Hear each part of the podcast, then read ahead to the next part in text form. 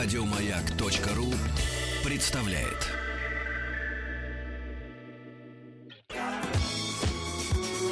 По заказу Гостелерадио. Семидесятники. На радио Маяк. Добрый день, добрый, да, да, да, да, да. добрый день, дорогие друзья. Во, добрый день, дорогие друзья, любители воспоминаний, любители поностальгировать, да, почувствовать запах эпохи и так далее и тому подобное. А Пришло наше время, время 70-х. Мы вспоминаем 70-е годы, как жили, что ели, что пили, что танцевали. В студии Вадим Тихомиров. Без вашей помощи, естественно, наш эфир не состоится, потому что без ваших воспоминаний он будет, по крайней мере, неполный. Напомню, телефон прямого эфира. 728-7171, код города Москвы 495. СМС-портал 5533, все сообщения сейчас слово «Маяк». Форум радиомаяк.ру и WhatsApp плюс 7967 103 5533. А, Сегодня будем вспоминать э, о том, что мы ели, как мы пили, где мы пили. Но прежде чем мы начнем эти воспоминания, хочу вам сказать, что прямо передо мной моя коллега Рита Митрофанова сообщила о том, что в пятницу ждет всех в Сокольниках на встречу с Максимом Авериным.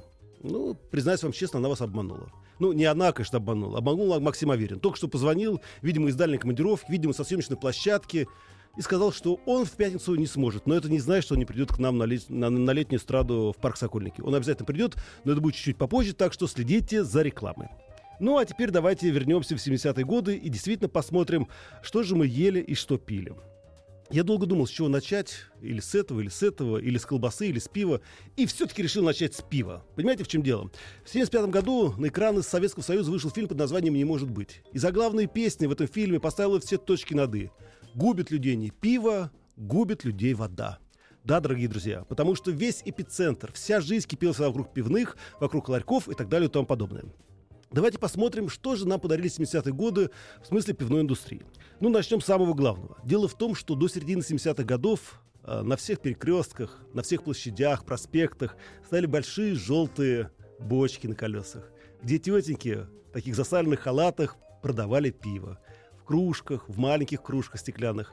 А иногда можно было прийти с бидоном. И поэтому, когда по улице шел мужчина с большим трехлитровым бидоном, можно было сразу понять, что он идет не со свежим молоком, а со свежим пивом. Но Дело в том, что уже в 70-е годы решили бороться с алкоголем и решили в первую очередь ударить по пиву. Поэтому пивные бочки увезли за город. И многие люди в свое свободное время, в рабочий перерыв, садились на электрички, ехали за город для того, чтобы купить свеженького разливного пива. Но на фоне этого безобразия в Москве появились, ну, как и в других городах, в других городах э, Советского Союза, появились другие нововведения. Это пивные автоматы. Вы могли зайти в небольшой холл, э, ларек, киоск, сарай, в котором стояли автоматы, похожие на те, которые продавали газировку, бросали 20 копеек и получали кружку пива. Единственное, в чем была печаль, это была печаль, между прочим, не только вот пивных автоматов, не только тех, которые продавали в ларьках, и тех, которые продавали в ресторанах. Пиво нещадно разбавляли. Разбавляли его водой, это давно известно. Вот. Ну, а самое главное, что и это действительно доказано, для того, чтобы ну, чуть-чуть да, придать ему пенности, добавляли лотос. Это стиральный порошок. И еще, если вы думаете о том, что э, пива у нас не было, было только Жигулевское, неправда. По крайней мере, по официальной статистике, да, и по книге о вкусной здоровой пище. В Советском Союзе на тот момент выпускалось пока как минимум 8 сортов пива. Это Жигулевское, русское, московское, ленинградское, украинское, мартовское, портер и даже карамельное. Ну вот такие друзья. Да, что у нас же телефонные звонки? Боже мой, как все быстро. Алло, здравствуйте. Алло, здравствуйте. Здравствуйте, как вас зовут? Меня зовут Наталья, я из Москвы. Здравствуйте, Наташа. Ну, расскажите, что вы ели, что вы пили? Сейчас расскажу. Во-первых, я хочу Вадиму Тихомирову сказать огромное спасибо. Это, то есть вы прекрасный телеведущий, я вас Да. очень много лет наблюдаю, и вы прям с каждым годом О. становитесь просто супер профессионалом. Вы уже будете легендой. Динозавром. Не хочу. Так, ну а что же мы все-таки пили и ели? Значит, по поводу еды. Я помню, как мы э, делали печенье песочное через мясорубку. Мы это тесто проворачивали и Так, клали крест-накрест такими штучками и выкладывали на противень и выпекали. и что у нас из этого получалось? Макраме? Получалось Слушайте, потрясающее печенье, оно каком, какими-то такими червячками было, но оно было потрясающе вкусное. М, У меня почему-то прям слюна пошла. Спасибо большое, успехов, счастья. Друзья, все остальные воспоминания сразу после небольшой музыкальной паузы.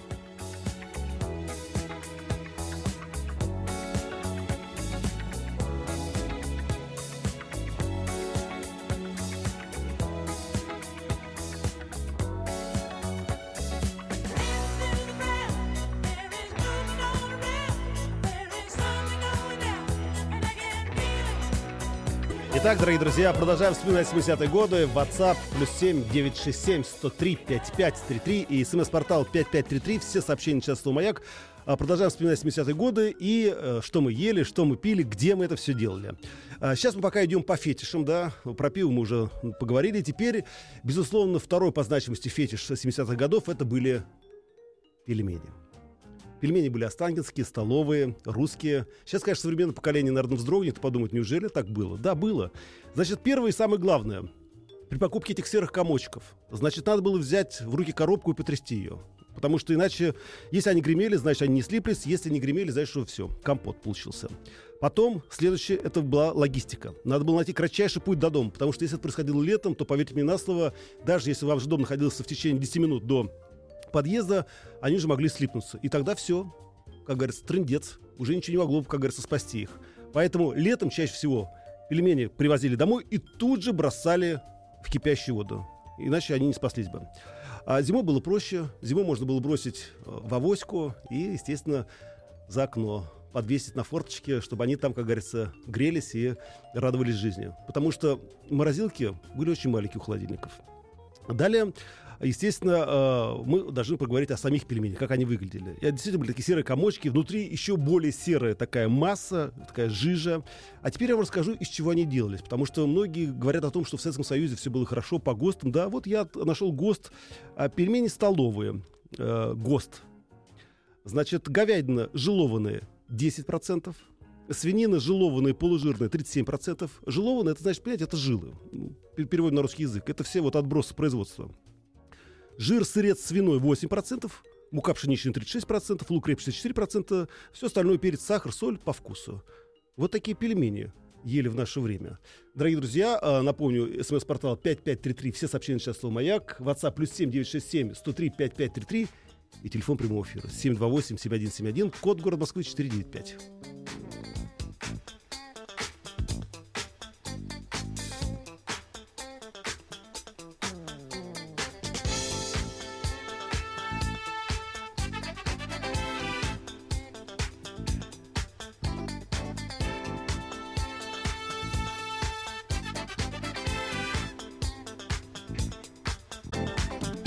Продолжаем вспоминать э, 70-е годы, кулинарию, продукты питания, булочные, кондитерские и так далее и тому подобное. СМС-портал 5533. Все сообщения сейчас слово «Маяк», «Маяк», форум радиомаяк.ру, WhatsApp, плюс 7967 103 5533. Э, В 74-77 годах жил в городе Мелитополь на Украине. Очень хорошо помню, как бегал в специальный пункт, заправлял сифоны, э, естественно, молочные коктейли и коржики. Поленно прямоугольные в магазине кулинарии. За 5 копеек сообщает нам Михаил из Воронежа. Так, кто у нас? Виктор Анатольевич, здравствуйте. Здравствуйте, Ну, что вы на... Вадим. Да. Я вот прослушал, извините, перебиваю вас, я прослушал вот ваш, так сказать, повествование о пивных напитках, которые были вот в советский период, 70-е годы. Так, так. И, хоте- и хотел этот э, модельный ряд, скажем так, который Дополнить. назвали, дополнить очень существенно. Почему? Значит, Бадаевский завод, помимо московского пива, в тот период выпускал очень оригинальное пиво разливное в бутылочках. Называлось оно «Двойное золотое». Ого. Так. Вот. Это были такие трех, это уникальные были 330 миллиграммовые миллилитровые бутылочки, которые, ну, не, не традиционные поллитровые, да. И- из темно-коричневого такого стекла. Такие э, интеллигентные бутылочки получались прям. Да, это была и наклеечка такая была черная с золотом, с двумя монетами, то есть двойное золотое Бадаевского завода. Мгм. А я как раз был студентом э, Московского авиационного института, и мы э, любили именно попить хорошего пива. Не в, ПЗ, не в ПЗ, а где-нибудь, так сказать... э, ПЗ более что при- такое? ну, пивные залы были. Вот, А, пивные залы, господи, О которых да-да-да, вы, да. так сказать, назвали сараями там или как-то, так Ну, сказать. да, ПЗ, простите, Вот. да. Да, вот. И, э, значит, чтобы найти это пиво, значит, мы умудрялись попадать на какие-нибудь э, спектакли в Кремлевский дворец или в Большой театр. Умудрялись достать точно. билеты. И там в буфетах, в буфетах можно было э, попить этого замечательного пива. Молодец, Виктор Анатольевич, Вот. да. На сегодняшний день, к сожалению, я вот уже, ну, я люблю хорошее пиво. Ну к да. сожалению, вот это пиво исчезло. Я не знаю почему. По крайней мере, Бадаевский завод на сегодняшний день не производит. Или там Да, по-моему, его закрыли уже. Ну, Да, ладно, но это совсем другая история, Виктор Анатольевич. Мы, как говорится, вы же знаете, мы говорим о том, что было, а то, что есть, это уже, как говорится, не наших умов дело. Но все равно спасибо за эти воспоминания. Слушай, никогда даже не думал, что такое пиво было. Вот видите, оно прошло мимо меня. Кстати, по поводу еды. Вы знаете, ведь очень многие думают, что в Советском Союзе не было фастфудов.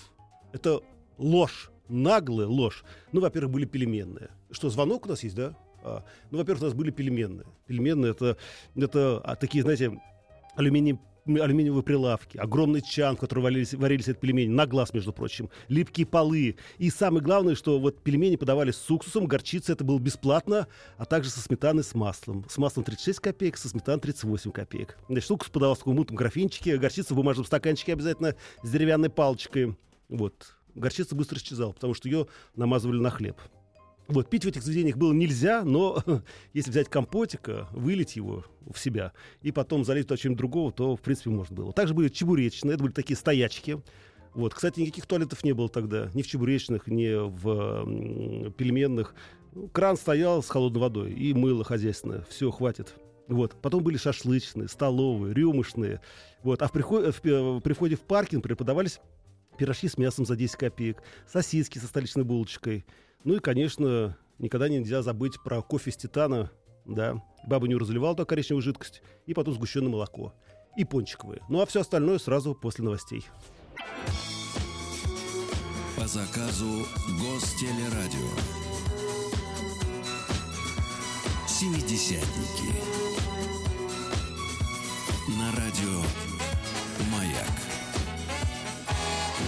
Итак, дорогие друзья, продолжаем вспоминать 70-е годы, кулинарные изыски, что мы ели, что мы пили. Напомню, телефон прямого эфира 728-7171, код город Москвы 495. СМСки приходят на номер 5533, все сообщения сейчас слово «Маяк». И WhatsApp плюс 7967 103 5533. Так, ну что ж, давайте почитаем э, ваши воспоминания. Ага. Когда в- блинных, я помню, тетя заливала кипяток в большой самовар для чая. Во все стороны разбегались тараканы. Да, большие самовары, это действительно, это был просто такой кладезь жанра. А в Крыму, между прочим, в 70-е годы в автоматах продавали сухое вино. Стакан 20 копеек. Продавали на каждом углу. Сосисочные были, где продавали сосиски за пару. Спасибо большое. Ну, по поводу двойного золотого уже все сообщили мне тоже о том, где оно продается. И оно действительно, оказывается, везде продается до сих пор. Ну, не в сетевых магазинах. Скажите, а куда ходили по нужде? Спрашивает меня кто-то, некто. Ну как куда? У нас большая страна была, вы знаете. Выйдешь, как говорится, из пельменной, и все, как весь город в твоих объятиях. Вот. И еще, вы знаете, в чем дело? Тут э, мне пришло несколько сообщений, и несколько людей мне позвонили, говорят, добрый день, Вадим, желованное мясо, это мясо освобожденное от жира, пленок и так далее и тому подобное. А совсем не отхода, как сказали вы. С уважением, Анастасия. Простите, Анастасия, действительно, я, наверное, перепутал. Это я про наше современное производство, а не про то советское. Кто у нас на связи? Алло, здравствуйте. Алло, алло, слышу вас. Алло, Да, Вадим, да, здравствуйте. здравствуйте. Здравствуйте. Как вас зовут? Владимир Андреевич. Здравствуйте, Владимир Андреевич. Вадим, я Да. несколько... А, Владимир только радио выключить, да, радио выключите, А, будет да, добро. всё. Хорошо. Значит, э, у меня определенный опыт работы на мясокомбинате, крупнейшем в СССР, Курганске. О, 23 года. так, То есть от начальника цеха до директора я дошел поздравляю. А, да, спасибо. Так, Владимир Ну, Андреевич, уже- и расскажите, там какую же колбасу делали в советское время? А? Какую колбасу делали в советское время? Из чего? Значит так, э, был такой показатель экономия мясных ресурсов. Ух ты. Да, то есть за него строго, значит, нас э, э, ругали. Мгм. Ну, про мясо живого наверное, вам сказали, что это была даже операция «Жиловка мяса». Стояли женщины, профессия у них Да, называлась жиловщики, да. Вот. Э, Тушенку мы делали, э, комбинат имеет очень богатую историю. Он с 1907 года, то есть еще до исторического материализма. Да, так. Вот. Э, Ну, потом, когда все это в 17-м случилось, значит, дедушка Калинин у нас бывал, э, Микоян лично знал всех директоров консервных заводов, потому что это была стратегия. И вот э, Курганский мясокомбинат был номер три, то есть Куба, Ангола там, ну, все это Ну понятно. да-да-да, ничего себе. Были военпреды, которые так нас, простите, долбал, значит, за качество. То есть тушенка курганская, ели ее все. Ну. Были и паштеты. Э, А скажите, пожалуйста, можно маслом. вот вопрос, а почему тушенку смазывали машинным маслом? Иногда ее продавали А, в магазинах. Значит так, докладываю, это была закладка на госрезерв. Ну, по крайней мере, Курган очень тесно с госрезервом работал. Мгм. И тогда не у всех комбинатов была литография, то есть вот на баночке рисунок. Да-да-да-да. Вот. И для того, чтобы она хранилась, э, была такая специальная вазелиновая машина. Ее покрывали вазелином. Да. А, это потом вот, вазелин был, да. э, Курганский мясокомбинат имел литографию. То есть мы были в этом плане, значит, То есть вы э, на продавали порядок выше. И Да. все-таки, признайтесь мне честно, а в колбасу-то мясо клали тогда в советское время? А? Колбасу, в колбасу мясо клали в то время? Колбасу, да. Вот когда уже в 87 году я поехал в Германию, и там немцы нам сказали, что вы не будете богатыми, если будете столько мяса класть. То есть колбасы высшего сорта были действительно высшего сорта. Ну, пельмени, конечно, оставляли жевать Ну, лучше, да. потому что вот э, помню, когда я был на Останкинском мясокомбинате на практике, а, там это был 74 год, Да-да-да. приходила австралийская говядина Ого. в таких шикарных блоках. То есть тогда это... Останкинский это был единственный, вернее, э, Микояновский комбинат был, где били скот, Ну там, в да-да-да-да. Волгоградском, а Останкинский это была просто переработка. И там было австралийское мясо в брикетах. Да, Ничего шикарное себе. мясо было, кстати. Спасибо вам Говядина. большое. Спасибо большое. Успехов, здоровья. И самое главное, представляете, каких молодцев вырастили на вашей колбасе на вашей тушенке. Ну, а, кстати, по поводу докторской колбасы, действительно, ее высшие сорты, высшие сорта делали из мяса. И только в 1974 году а, начались временные перебои с сырьем. Дело в том, что в 1972 году была засуха, кормить скот было нечего, и очень много его забили.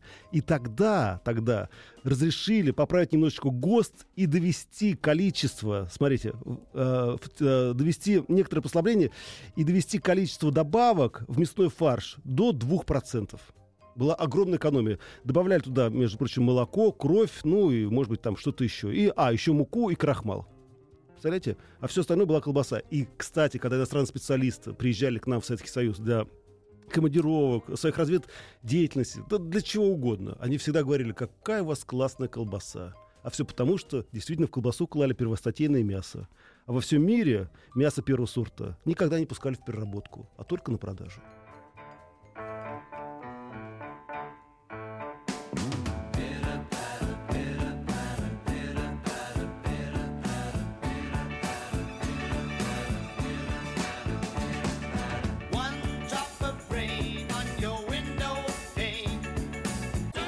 Итак, дорогие друзья, вспоминаем кулинарные изыски 70-х годов. СМС-портал 5533. Все сообщения сейчас слово «Маяк». Форум радиомаяк.ру и WhatsApp плюс 7967 103 5533. Так, что же нам пишете, дорогие слушатели? Ну, вы знаете, просто столько апологетов, э, столько э, песен, э, посвященных Бадаевскому пиву, я давно уже не читал. Бадаевское пиво, Бадаевское пиво. Нет уже Бадаевского завода. А еще, пишет Республика Коми, был квас московский в бутылочках 0,33. Отличный. Вадя, в СССР колбаса была супер. Не то, что сейчас. Ну, мне не пришло. Вот. Так что, говорит, припухни, пожалуйста, знаток СССР. Спасибо большое за такие добрые слова. Узнаю Ростовскую область. Так, ну что же. А теперь давайте посмотрим, как происходила вообще торговля а, в советских продовольственных магазинах. Сейчас, наверное, уже все забыли, как это было. А это было очень интересно. Ну, во-первых, молоко продавали всегда в стеклянных бутылочках, а сверху была такая крышечка из фольги. Еще продавали пакетики в пирамид. То есть это молоко в такие пакетики и пирамидки были. Они постоянно протекали, вот, и почему-то молоко в них было кислое. Да. А между прочим, в концу 70-х годов, когда бутылки стали дефицитом молочные, то вы приходили с бутылочкой пустой, отдавали ее, тогда вам продавали бутылочку с молоком уже полную. Как, ну, тогда. Сметану продавали в развес, из фляг. А тетенька дала- доставала таким кофчиком, оттуда раз так и наливал вам в баночку стеклянную, майонезную баночку. Ну, в общем, как будто бы это, анализы сдавали.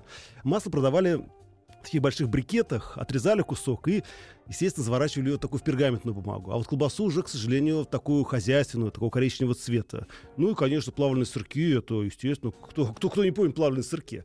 Кстати, по поводу еды вообще э, было же много всяких интересных историй. Э, я вам рассказывал как-то в прошлые разы, э, что были наборы. Так, между прочим, в наборы всегда, кроме корки, колбаски, курочки, была обязательно или баночка морской капусты, или суп пакетиках гороховые. Это был такой неликвид, в нагрузку давали. Ну, потому что надо же было когда-то с этим разобраться, в конце концов.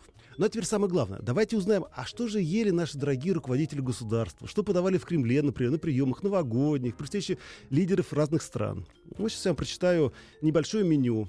Э, как говорится, что Бог послал. Э, икра черная, икра красная, белуга копченый, угорь, рулетики, буженина. Э, значит, продукты поставлялись. Значит, молочные продукты Украина, Беларусь. Армения поставляла фрукты, коньяк, вино. А, никогда, никогда, никогда не было оливье, никогда в жизни. Делали салатики из крабов, жульенчики, осетрину по-московски в сметанном соусе. Кстати, многие лидеры государства очень любили русскую кухню. Так, например, Фидель Кастро обожал цыпленка табака. Индира Ганди любил нашу куриную лапшу. Вот. А Никсон любил уху. Ну и, конечно, выпивали Леонид Ильич Брежнев, как вы знаете, любил выпить, любил молдавский коньячок. Но потом, когда здоровье уже подорвалось в 1975 году, ему подливали настойник шиповника с лимончиком. А лимончик, знаете, зачем добавляли? Чтобы вот искра была такая коньячная в рюмке. Чтобы никто не догадался, как говорится, э, где могилка моя. Ну, а теперь я вам расскажу просто небольшой рецепт. Это обычный министерский котлет. Что, не расскажу про министерские котлетки? Ну ладно, тогда я их расскажу сразу после небольшой музыкальной паузы.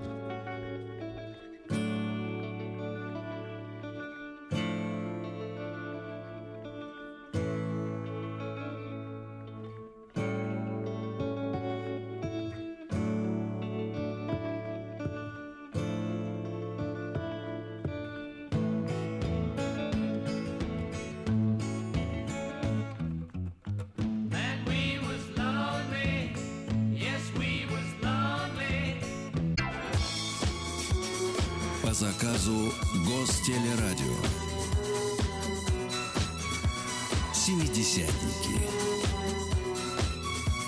На радио «Маяк». Итак, дорогие друзья, продолжаем вспоминать наши кулинарные изыски 70-х годов, что мы ели, что мы пили, где мы все это делали. Напомню, смс-портал 5533, WhatsApp плюс 7967 103 5533 и телефон прямого эфира 728-7171, код города Москвы 495. Посмотрите, как нас обманывали. Это нам пишут на WhatsApp. Резал бумагу для заворачивания продуктов. Как минимум плюс 20-30 грамм в каждой покупке. А за месяц уходил огромный рулон. Да, это точно. И сметанку на разлив, между прочим, из 20-х фляг. Во фляге каждое утро доливали непроданный кефир. Тоже неплохо. Так, что нам еще тут пишут? А помните, еще были диетические столовые и рыбный день. Ну, это да, это была грустная история, по крайней мере, для меня.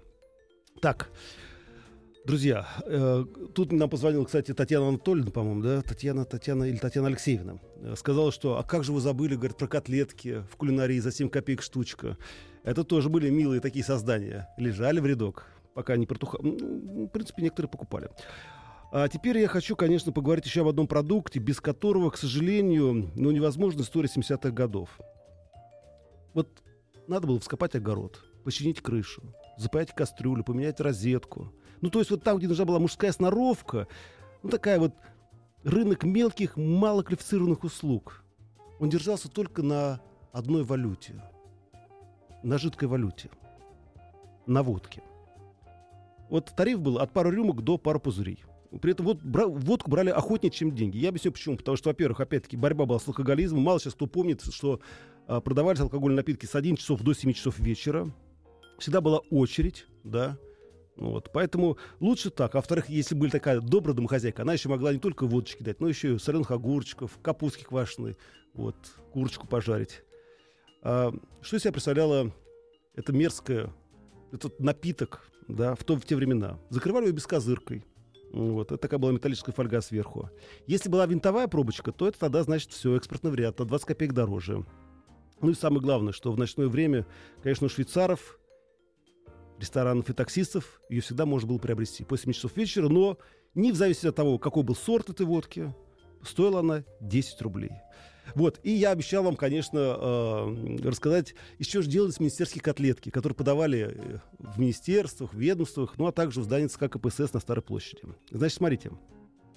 Котлета по-министерски. Берется куриное филе, взбивается, в середину, в середину кладется кусочек сливочного масла, заворачивается все в форме листочка, обваливается в муке, опускается в взбитый белок, посыпается хлебной крошкой, которую делают из мякоти замороженного батона, который нарезают соломкой и посыпают сверху. Все подается с брусничным соусом. Вот. Да. Ну, а чай подавали тогда, по крайней мере, там, на Старой площади, в подстаканниках. Друзья, это только малая часть того, что было да, в наши 70-е годы, что мы ели, что мы пили. Мы еще не сказали про э, растворимый кофе, который был самый желанный, долгожданный подарок на Новый год папам и мамам. И потом из этих баночек, куда мы, где мы хранили гвозди, шурупы, а также ставили карандаши и многое-многое другое. Но, видимо, это уже будет в следующий раз. А пока я хочу вам напомнить, прежде чем с вами попрощаюсь, что в воскресенье 12 июля с 8 часов вечера до 9 будет выступление, выступление образцового, образовательного, простите, образовательного центра «Болеро», танцы фламенко в сопровождении живого музыкального коллектива. С 9 до 10 часов вечера концерт Полины Касьяновой и группы Джанго Бенд. А в 10 часов вечера музыкальный киносеанс на большом экране Центральной эстрады будет показан мюзикл «Любящий тебя». И еще, это очень важно, телеканал 24 Док представляет самый нашумевший фильм последнего года. Это Citizen Four, правда, Сноудена. Лауреат премии «Оскар» и рекордсмен по количеству кинонаград. Citizen Four Фор, да, фор, фор, фор, господи, вот француз. Документальный триллер об одном из самых громких разоблачений последнего десятилетия. Режиссер-документалист Лора Поитрос и журналист Глен Гринвальд получили от Эдварда Сноудена засекреченные документы, которые легли в основу этого фильма и свидетельствуют о незаконном вмешательстве Агентства национальной безопасности в частную жизнь граждан. Короче, в прокате с 9 июля во всех кинотеатрах России. Этом с вами прощаюсь. До завтра. Пока.